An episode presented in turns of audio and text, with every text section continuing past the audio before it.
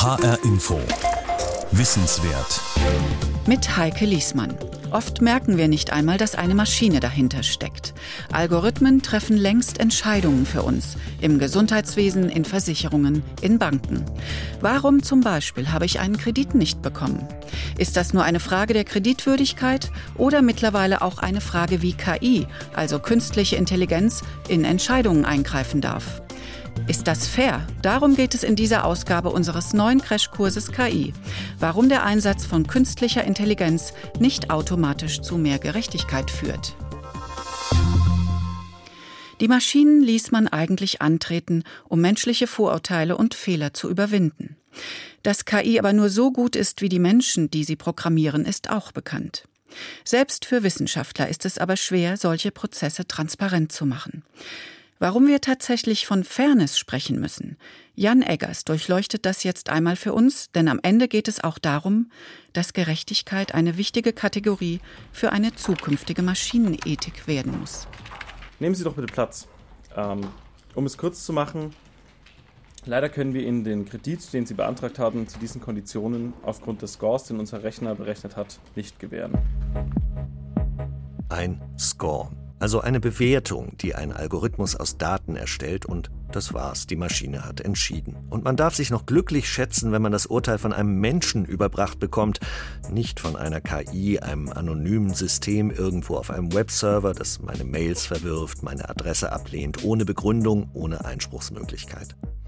Da sind wir aber längst. Verwaltungen, Finanzdienstleister, Versicherungen, sie alle arbeiten längst mit KI, ohne dass es uns, den Kunden oder Bittstellern, klar ist. Und dann entsteht das Gefühl der Ohnmacht. Da wurde etwas über meinen Kopf hinweg entschieden. Das ist nicht fair. Klar, mit einer Maschine kann man nicht darüber streiten. Aber vielleicht wenigstens mit den Menschen, die solche Maschinen konstruieren? Ist Fairness überhaupt ein Thema, mit dem sich Informatiker beschäftigen? Mein Name ist Niki Kilbertus und ich bin aktuell Doktorand am Max-Planck-Institut für intelligente Systeme in Tübingen.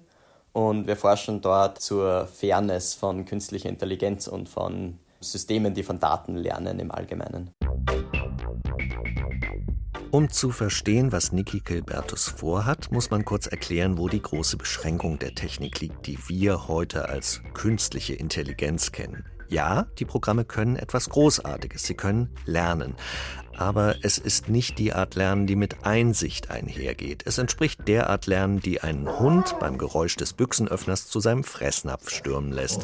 Das intuitive Erkennen, was zusammengehört, weil es zusammen auftritt. Das Forschungsteam von Niki Kilbertus forscht daran, das Verständnis der Algorithmen auf eine neue Ebene zu heben dass sie nicht nur angeben können, wann etwas möglicherweise passiert, sondern auch warum. Dass das Büchsenöffnergeräusch deshalb Futter bedeutet, weil dahinter ein Mensch steht, der dieses Futter für den Hund gerade zubereitet. Und wir versuchen eben Systeme zu bauen, die solche kausalen Zusammenhänge erkennen können. Die klassische Was wäre wenn Frage oder wenn ich mich jetzt so entscheiden würde, was würde dann passieren, was würde mit der anderen Entscheidung passieren. Dazu muss man wirklich die kausalen Zusammenhänge verstehen. Das kann man nicht lernen, wenn man nur auf historische Daten blickt. Damit kann man die Annahmen überprüfen, auf denen der Algorithmus sein Urteil fällt und gegebenenfalls korrigieren. Das Forschungsprogramm der Tübinger passt in die drei Buchstaben FAT. Fairness, Accountability, also Verantwortung und Transparency, Transparenz. Wie kommt man als Informatiker zu diesen Fragen? Niki Kilbertus ist ein Grenzgänger. So wie es den 28-Jährigen aus Oberösterreich ins beschauliche Tübingen verschlagen hat, hat er die Grenzen seines ursprünglichen Forschungsgebiets überschritten. Mein Hintergrund ist in Mathematik und Physik und ich war eigentlich immer daran interessiert, die, die Welt irgendwo zu verstehen und war deshalb auch sehr theoretisch immer auf dem Weg in, in Physik und Mathematik und habe dann erst für meine Promotion zu Machine Learning gewechselt und dort dann gemerkt, dass meine Forschungsthemen unmittelbare Relevanz für Menschen haben. Und das hat mich dann dazu gebracht, irgendwie innezuhalten und zu überlegen, was bedeutet denn das eigentlich, wenn diese Algorithmen auf einmal Entscheidungen auf solchen Maßstäben über einzelne Individuen treffen. Individuen, Menschen wie Brisha Borden. Schwarze Amerikanerin aus Coral Springs in Florida begeht 2014 als 18-Jährige ein Verbrechen. Gemeinsam mit einer Bekannten nimmt sie das Fahrrad und den Roller eines Sechsjährigen an sich und rollert damit die Straße entlang. Als die Mutter des Kindes zeternd hinter den jungen Frauen herläuft, lassen sie die ohnehin viel zu kleinen Kinderfahrzeuge stehen und laufen weiter, aber es ist zu spät. Die von einem Nachbarn gerufene Polizei verhaftet Brischer. Sie verbringt drei Tage im Gefängnis und sie muss die Fragen eines Computersystems namens Kompass beantworten. Aufgrund eines Fragebogens, den diese Personen ausfüllen und der Schwere des Verbrechens und der, der Historie der Kriminellen, soll dann einen Risikowert ausspucken, wie wahrscheinlich diese Person denn rückfällig wird, also ein weiteres Verbrechen begeht. Und die Richter in verschiedenen Gebieten in den USA durften diesen Risikoscore von dem Algorithmus in ihrer Entscheidung verwenden und berücksichtigen. Das Kompass-System stellt der jungen Rollerdiebin Brisha Borden nun eine verheerende Prognose aus. Sie habe nicht nur ein mittleres bis hohes Risiko, gewalttätig zu werden, das Risiko eines Rückfalls sei bei ihr hoch. Sie wird vom Algorithmus in Risikoklasse 8 von 10 einsortiert. Wie der Kompass-Algorithmus das tut, das ist das Geschäftsgeheimnis der Herstellerfirma. Das gemeinnützige Journalistenbüro ProPublica will mehr wissen und untersucht 2017 den Fall von Brisha Borden sowie über 10.000 weitere Straffälle aus Florida. Vor allem schaut ProPublica darauf, ob denn die Prognose von Kompass richtig war. Im Fall von Brisha Borden war sie es nicht. Die junge Frau ist in den zwei Jahren danach nicht wieder mit dem Gesetz in Konflikt geraten. Die Untersuchung der ProPublica-Journalisten erregt die Aufmerksamkeit des KI-Wissenschaftlers Niki Kilbertus, wobei ihn weniger der Einzelfall der jungen Frau interessiert. Also für mich als Wissenschaftler sind jetzt die anekdotischen Geschichten eher irrelevant, aber die Statistik an sich ist doch etwas, das relevant ist.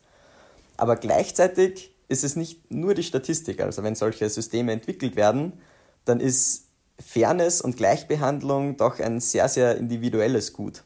Tatsächlich findet die ProPublica-Recherche nicht nur einzelne Fehlprognosen, denn dass das System nicht hell sehen kann, ist klar, aber es liegt anscheinend systematisch daneben. Es hat Vorurteile. Und ProPublica hat dann eben festgestellt, dass dieses Scoring-System auf eine bestimmte Art gegen Afroamerikaner oder dunkelhäutige Personen diskriminiert. Und das war irgendwie so einer der, der ersten großen Fälle, wo man gemerkt hat, okay, das ist kein theoretisches Risiko oder kein theoretisches Problem, sondern das passiert wahrscheinlich heute schon in ganz, ganz vielen Bereichen. Im Personalwesen zum Beispiel, ob jemand zu einem Vorstellungsgespräch eingeladen wird, hängt manchmal vom Prognosescore einer KI ab, die den Lebenslauf analysiert hat. Ein entsprechender Versuch des Versandhausriesen Amazon 2014 geriet in die Schlagzeilen. Auch weil Amazon das System schnell wieder verwarf. Es benachteiligte Frauen. Das System hatte gelernt, dass erfolgreiche Führungskräfte in der Technikbranche in der Regel männlich sind und suchte deshalb bei Bewerbern nach Eigenschaften, die vorwiegend Männer hatten. Dabei sollte eine KI in der Personalabteilung Vorurteile doch gerade ausschließen. Eine Idee, die der KI-Gerechtigkeitsforscher Niki Kilbertus trotz aller Gegenbeispiele erst einmal bestechend findet. Die Idee war ja auch, dass Menschen sehr viele verschiedene Stereotypen haben, kognitive Biases, die entscheiden sich nicht immer richtig, die sind anfällig für Stimmungsschwankungen und so weiter. Und Menschen sind relativ schlecht darin, mit Wahrscheinlichkeiten gut umzugehen. Das können Maschinen viel, viel besser. Das heißt, ursprünglich war die Idee eigentlich, menschliches Fehlverhalten zu verhindern. Und jetzt müssen wir uns eben auch damit auseinandersetzen, dass die Maschinen auf andere Weise nicht ganz perfekt sind. They're predictive algorithms, they're predicting success in some way. Das sind Vorhersagealgorithmen. Sie treffen Voraussagen wie, zahlt jemand seinen Kredit zurück, ist er ein guter Angestellter, wird sie gut an der Uni abschneiden, wird sie wieder straffällig. Sie sagen die Chancen voraus, dass ein Ereignis eintritt. Das ist die Mathematikerin Kathy O'Neill. Auch sie hat einen sehr interessanten Weg genommen. Von der Algorithmenkonstrukteurin und Turbokapitalistin zur Algorithmenkritikerin mit Nähe zur kapitalismuskritischen Occupy Wall Street Bewegung. Während der KI-Wissenschaftler Niki Kilbertus durch einen Blick von außen auf die Frage nach Fairness aufmerksam wurde, durch die Berichte von Journalisten, ist es bei Kathy O'Neill ein Blick von innen gewesen. Eine Karriere als Mathematikprofessorin brach sie ab, um für einen Hedgefonds zu arbeiten, für das dreifache Gehalt. Als Finanzanalystin, als sogenannte Quant Quants beschäftigen sich mit der mathematischen Bewertung von Investitionsrisiken. Das kann sehr lukrativ sein. Eine unkritische Verwendung solcher Risikoscores von Quants war allerdings einer der Gründe für die Finanzkrise von 2009. Kathy O'Neill beschreibt, wie nahe sie als Hedgefonds-Analystin dem Epizentrum der Finanzkrise kam und auch wie ihr erstmals deutlich wurde, dass hinter den Bewertungen der Quants das Schicksal echter Menschen steht. Sie verließ den Hedgefonds, um nach einem Umweg über eine Unternehmensberatung als Datenanalystin bei einem Internet-Startup zu landen und dort stolperte sie über ganz ähnliche Mechanismen. Algorithmen, deren Vorhersagen reale, schädliche Folgen für die betroffenen Menschen haben konnten. Und ihr fiel auf, Entscheidungen, die ein Mensch nie so hätte treffen dürfen, wurden nicht hinterfragt, wenn das Zauberwort Algorithmus fiel. Entscheidungen, die dann häufig die Armen noch stärker benachteiligten und die Reichen noch reicher machten. O'Neill hat darüber ein Buch namens Angriff der Algorithmen geschrieben, das diese Überzeugung in Worte fasst und belegt. Für die zerstörerischen Algorithmen hat sie dabei einen etwas ungenauen, aber sehr einprägsamen Begriff gefunden. Mathe-Vernichtungswaffen, auf Englisch Weapons of Math Destruction. It's a weapon of math destruction if it is eine Mathe-Vernichtungswaffe hat drei Eigenschaften. Zuerst einmal ist sie bedeutend. Den Menschen, die bewertet werden, ist ihr Score wichtig, weil er darüber entscheidet, ob sie einen Job bekommen oder länger im Gefängnis bleiben oder einen dringend benötigten Kredit. Die zweite Eigenschaft. Die Mathe-Vernichtungswaffe ist geheim. Die Betroffenen wissen nicht, wie sie bewertet werden. Manchmal nicht einmal, dass sie bewertet werden. Schon das, die Bedeutung und das Geschäftsgeheimnis ist problematisch, weil Fehler so nicht bemerkt werden und man dagegen auch nicht protestieren kann. Diese Fehler, sagt Kathy O'Neill, sind die dritte Eigenschaft eines solchen Algorithmus. Er erzeugt und verstärkt schädliche gesellschaftliche Trends. I found that ich habe beobachtet, dass all die Beispiele, die ich gefunden habe, nicht nur für den Einzelnen verheerend sind, sondern auch für die Gesellschaft insgesamt. Sie erzeugen schädliche Feedbackschleifen. Statt ein schwieriges gesellschaftliches Problem zu lindern, verschlimmern sie es. Feedbackschleifen. Dafür sind Algorithmen, die das Rückfallrisiko eines Straftäters vorhersagen, ein gutes Beispiel. Jemanden als hohes Risiko einzustufen, ist praktisch eine selbsterfüllende Prophezeiung, argumentiert Kathy O'Neill. Wenn der Risikoscore zu längerer Haft führt, bedeutet das Kontakt mit harten Kriminellen und Schwierigkeiten bei der Jobsuche nach der Entlassung. Beides Faktoren für ein höheres Rückfallrisiko. Das wird uns als neutrales wissenschaftliches Werkzeug präsentiert, als vertrauenswürdig. Und das ist eine sehr bewusste Marketingstrategie, die wir durchschauen müssen. Marketing. Wissenschaftliche Methoden als Mäntelchen, die sich die Mächtigen umhängen, um Entscheidungen nicht mehr hinterfragen zu lassen. This stuff is just uh, sort of opinions embedded in code dressed up to sound trustworthy. In Code gegossene Meinung, sagt Kathy O'Neill. Dabei stand doch am Anfang das Ziel, mit Algorithmen menschliche Willkür zu überwinden, wozu wissenschaftliche Methoden ja eigentlich auch sehr gut geeignet sind. If it is science, after all, ich meine, wenn es wirklich Wissenschaft ist, und das ist mein stärkstes Argument, dann müssen wir es überprüfen können, nicht nur glauben. Das ist doch der Sinn von Wissenschaft. Wir können nachprüfen. Aber wer soll nachprüfen und wie könnte das aussehen? Um diese Fragen zu beantworten, reisen wir nach Kaiserslautern zu Professor Dr. Katharina Zweig. Katharina Zweigs Büro im sechsten Stock überschaut einen großen Teil des reichlich betonlastigen Campus der Technischen Universität am Rande von Kaiserslautern. Hier in der Pfälzer Provinz hat sich eine ganze Reihe von Spitzenforschungseinrichtungen der künstlichen Intelligenz versammelt. Katharina Zweig hat hier das Algorithmic Accountability Lab gegründet, das Algorithmen für ihre Entscheidungen zur Rechenschaft ziehen will und den Studiengang Sozioinformatik ins Leben gerufen, um die gesellschaftlichen Folgen von Algorithmen Algorithmen zu untersuchen. Die sind auch Thema ihres Buchs Ein Algorithmus hat kein Taktgefühl. Zweig ist eine energische Frau, die häufig ihre langen blonden Haare schüttelt. Sie lacht viel, auch als sie ganz nebenbei erzählt, dass ein Algorithmus beinahe ihre Wissenschaftlerkarriere verhindert hätte. Wir Wissenschaftler werden nicht mit der Schufa bewertet, sondern mit dem sogenannten H-Index. Der H-Index ist ein Maß dafür, wie viele Artikel ich geschrieben habe und wie gut die referenziert werden. Der war bei einem durchaus ordentlichen Wert, aber nur, wenn man meine Publikationen unter dem Mädchennamen eben mitgerechnet hat. Und diese Datenbanken haben natürlich nicht mitgekriegt, dass aus Frau Lehmann dank Heirat irgendwann eine Frau Zweig wurde. Und das ist schwierig gewesen für meine Karriere. Ich kann mich mindestens an ein Forschungsprojekt erinnern, wo ich plötzlich nicht mehr den Antrag mitschreiben durfte und ich nicht wusste, warum. Und irgendwann habe ich mir ein Herz gefasst und habe äh, einen Kollegen gefragt und er hat gesagt, na ja, dein Haarindex ist bei sieben und das ist wirklich unterirdisch für dein Alter. Katharina Zweig hat es geschafft, den Fehler zu korrigieren mit geduldigen Briefen an die verschiedenen Anbieter von Datenbanken. In einigen ist der Irrtum bis heute nicht korrigiert, sagt sie. Dabei war hier noch nicht mal künstliche Intelligenz im Spiel. KI ist schließlich ein Verfahren, mit dem die Maschine selbst in den Daten nach Zusammenhängen suchen kann. Eigentlich sind das statistische Verfahren. Das heißt, heißt, man nimmt Daten aus der Vergangenheit, zum Beispiel die letzten 1000 Bewerberinnen und Bewerber, guckt sich an, was die so in ihren Lebensläufen geschrieben haben und macht das für den Computer verständlich. Und mit diesen statistischen Verfahren sucht der Algorithmus dann nach Mustern in diesen Daten, die eher häufig auftreten mit den Personen, die ich einstelle, als mit denen, die ich nicht einstelle.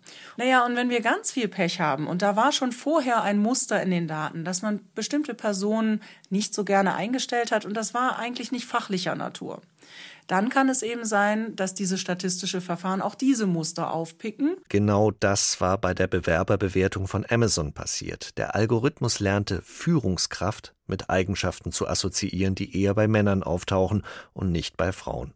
Auf den Punkt gebracht, lernende Maschinen neigen dazu, die Vorurteile der Vergangenheit, die in den Daten stecken, fortzuschreiben. Deswegen ist oft ein Blick auf diese Trainingsdaten so wichtig und eine Analyse.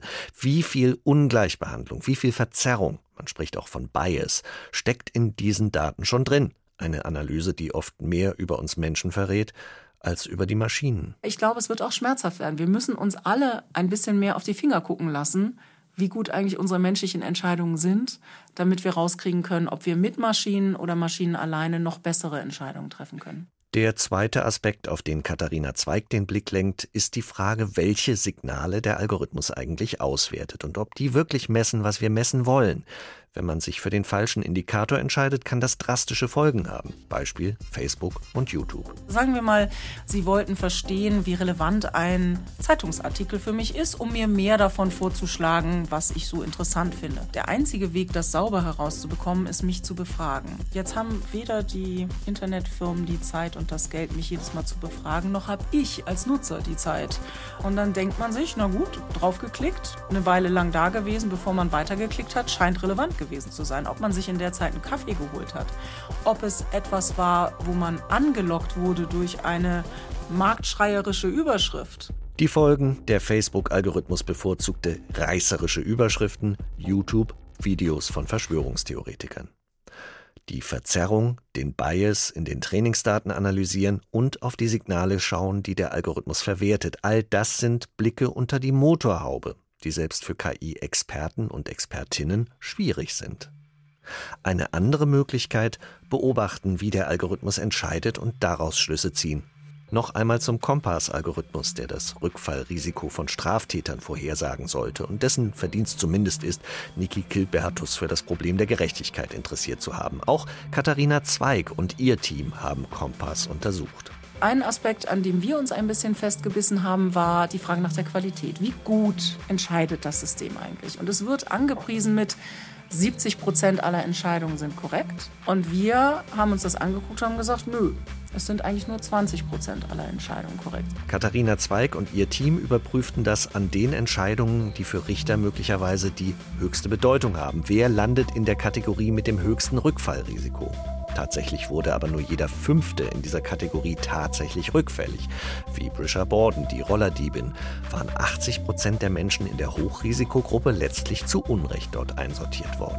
Das ist ein bisschen so, wie wenn Sie einen Gebrauchtwagen kaufen, der keinen TÜV mehr hat Und der Händler sagt, ja, aber die Sommerreifen sind doch noch so schön erhalten. War den Richtern, die dann letztlich über diese Fälle urteilten, klar, wie fehlbar die Prognose der Maschine ist? Leider nein. Niemand hatte den Richtern gesagt, wie sie die Scores zu interpretieren haben. Wir haben auf jeden Fall Erschreckendes festgestellt in den Interviews, nämlich dass die gar keine Schulung bekommen haben. Ich bin dafür, dass man Data Science macht. Data Science heißt, diese Daten zu nehmen, sich nach Mustern umzuschauen und dann zu überlegen, welche von diesen Mustern sind gut für unsere Gesellschaft und welche sind schlecht. Und wenn man dann eben feststellt, dass Richter eine Tendenz haben, Menschen einer bestimmten Bevölkerungsgruppe schlechter zu behandeln als andere, dann muss man dagegen etwas tun. Aber sollte man das tun, indem man diese Maschine, diese Muster nochmal machen lässt oder indem man dann die Ausbildung verändert von Richterinnen und, oder Richtern oder es ihnen zurückspiegelt. Ist dir eigentlich bewusst, dass bei dir in deinem Gerichtssaal immer die Gruppe so und so schlechter behandelt wird als die?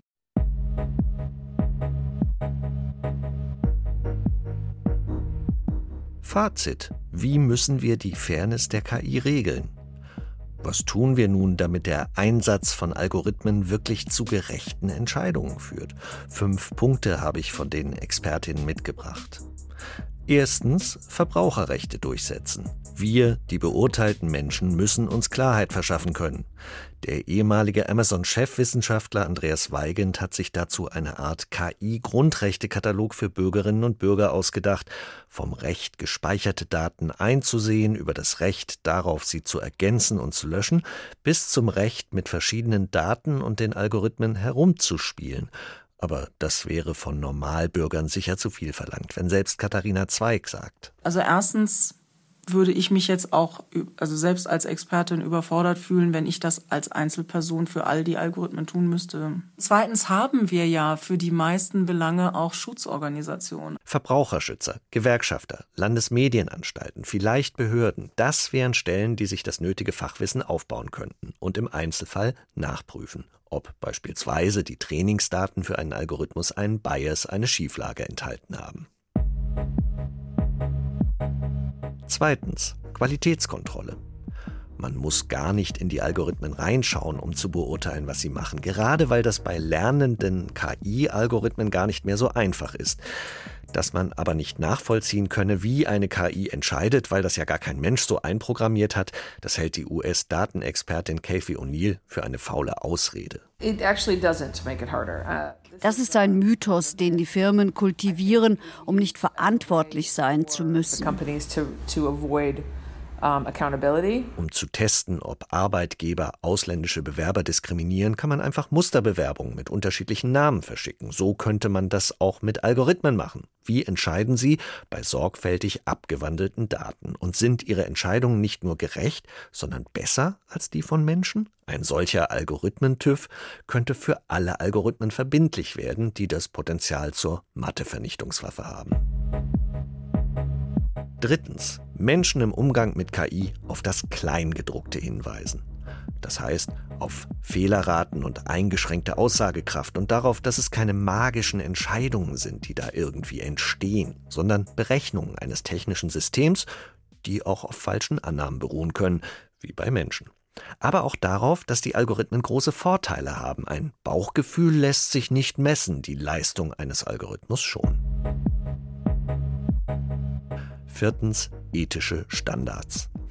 Die Fachleute, die beurteilen können, ob ein Algorithmus gut funktioniert und fair ist, die gibt es doch schon, erinnert Kathy O'Neill. Es sind eben die Menschen, die die Algorithmen entwerfen und trainieren. Wahr ist doch, die Industrie hat diese Wissenschaftler. Die werden nur nicht dafür bezahlt, zu prüfen. Die werden bezahlt, um den Algorithmus möglichst profitabel zu machen. Ich sage, das sind kluge Wissenschaftler. Lasst sie innerhalb von Regeln arbeiten. Fünftens auf klügere Algorithmen hoffen und die Vorteile maschinellen Lernens mit denen menschlicher Intelligenz verbinden. Und bei all dem nicht aus dem Blick verlieren, dass KI-Algorithmen eine Bereicherung sind, wie nicht nur der KI-Forscher Niki Kilbertus findet. Ich denke, man muss das immer in dem Hintergrund oder vor dem Hintergrund sehen, dass auch Menschen viele desaströse Entscheidungen über andere treffen. Und es gibt absolut Aspekte der menschlichen Entscheidungsfähigkeit, in denen Algorithmen besser dastehen und in denen sie uns auch helfen können. Ich denke, das Wichtigste, das man verstehen muss, ist, dass man eben Annahmen treffen muss und dafür benötigt es menschliche Intelligenz. Also ich glaube, hier, hier kann man so ein bisschen sagen, wenn wir nicht schon ein bisschen Intelligenz reinstecken, dann kann die Maschine das nicht von sich aus entdecken, wenn sie keine Möglichkeit hat, wirklich mit der Welt zu interagieren. Ist das fair? Warum der Einsatz von KI nicht automatisch zu mehr Gerechtigkeit führt, hat uns Jan Eggers erklärt. Und er wird auch nächste Woche das Thema künstliche Intelligenz weiter hinterfragen. Von der Blackbox zum Glaskasten. Müssen wir wissen, was Maschinen denken? Die Wissenswert-Crashkurse zu KI gibt's alle als Podcast auf hinforadio.de und in der ARD Audiothek für mobile Endgeräte. Mein Name ist Heike Liesmann.